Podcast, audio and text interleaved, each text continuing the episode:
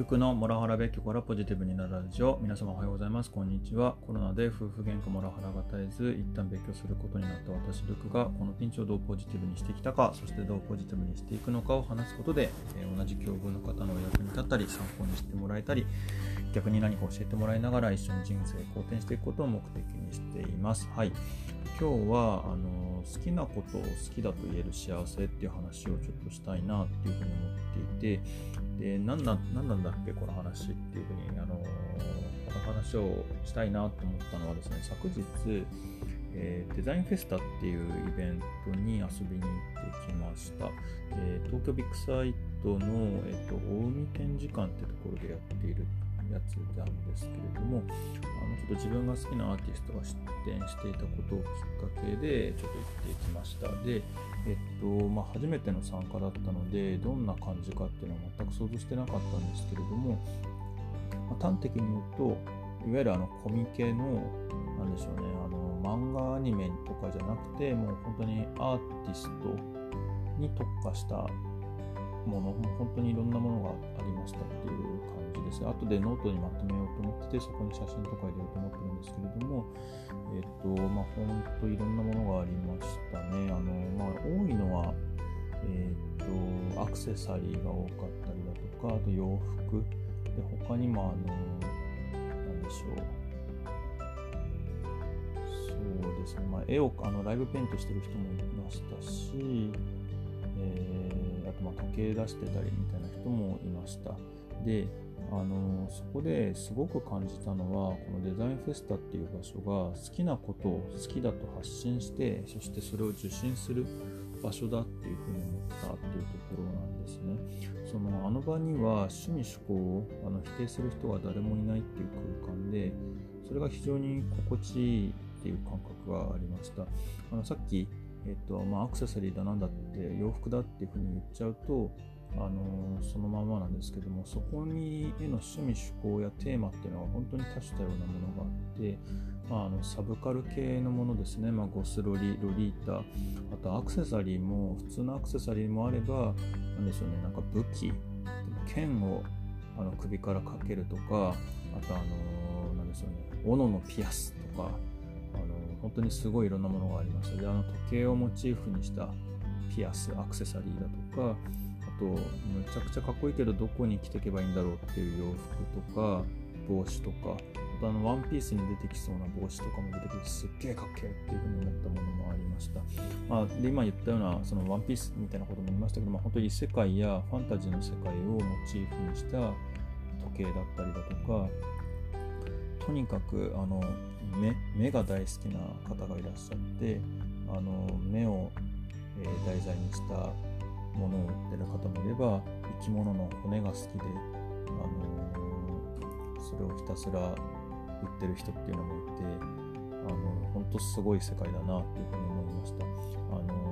中学高校ではからかわれて生きて生きにくい可能性もあるようなそういう趣味思考っていうふうにも正直感じてしまったりしましたなんかあの中二病って言われちゃったりだとかしそうなだけどもあのその自身のその好きなものそこへの思いを尖らせて尖らせきってる人たちがすごく多くてでそこまでいくとやっぱアートの世界になるんだなっていうことをすごく感じてでまたあの出店者もそうなんだけれども参加する見に来る買いに来るお客さん側っていうのもあの自分の好きを本当に好きなこと好きなものっていうのを思う存分発信しながら参加されていてまああの繰り返しになっちゃうけどそのゴスロリロリータ着てる来る人もいればあのアーティストやデザイナーなデザイナーなんだろうなっていう感じのあの髪型やあと格好の人もいればコスプレする人サイバーパンクな服を着ている人なんかもありましたっていうところでまあ参加する人たちも本当に楽しそうで精神的安全性がある場だなっていうふうに感じました。でこれってあのー、僕の好きな漫画でまあ結構有名だし今すごい人気あるんでみんな好きな方多いと思うんですけどブルーピリオドであの語られてることにもすごい通じるなっていうふうに思っていて、えー、ブルーピリオドの中では結構何度もあのこ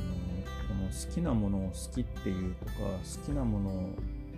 好きっていうのが怖いとか好きなものをやってるだけって別に楽しいだけじゃないんだとかっていうような形でその好きなものを好きっていうっていうのは一つのテーマになってるような感じがするんですよね。あの夜遊びって今すごい有名になったアーティストさんがブルーピリオドを題材にした曲で「群青」っていう曲があるんですけれどもその中でも歌詞で好きなものを好きだという怖くて仕方ないけど本当の自分に出会えた気がしたんだっていう歌詞があって本当その好きなものを好きっていうのって怖いですよね。あの先ほど話した中学高校でもそうだしあの自分も結構僕すぐアニメ好きだったり漫画好きだったりとかするんですけれどもあの今思うと中学高校時代とか少女漫画も好きででもそれってあの当時だとやっぱりそれを買う男子ってすごい恥ずかしくて買えなくてみたいなところがあってまあでもあのなので地元でこそこそ買ったりとかそういうこともやってたりとかしたけれどもあのそれをなかなか外に出せない言えないみたいなところもあったりするんですよね。だけどもそれってやっぱり言って分かってもらえるとすごい嬉しかったりもしてて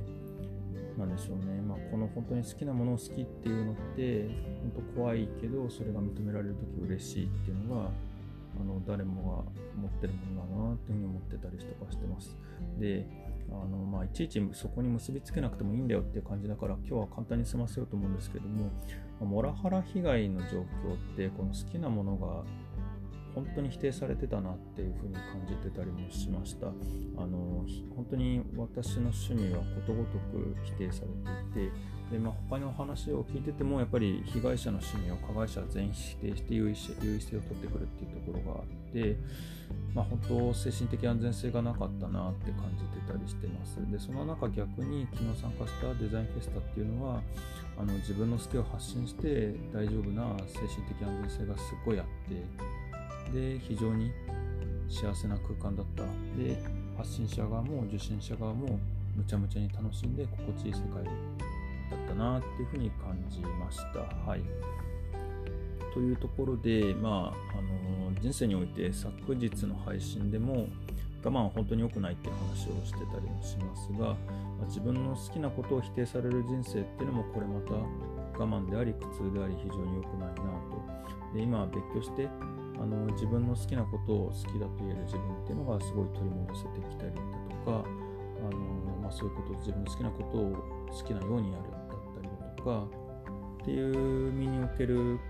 状況になっていて非常に幸せだななんていうふうに感じています。はいなので、まあ、引き続きあのそういう、えっと、状況っていうのを目指していければななんていうふうに思っていたりしています。はい。というところで本日の配信を終わりたいと思います。本日の配信の内容で何かご意見、ご感想等ありましたら、コメントやレターで教えていただければと思いますし、またこの話がためになったという方もぜひいいねをフォローいただければ幸いです。みんなで人生好転させて幸せになっていきましょう。ルクでした。では。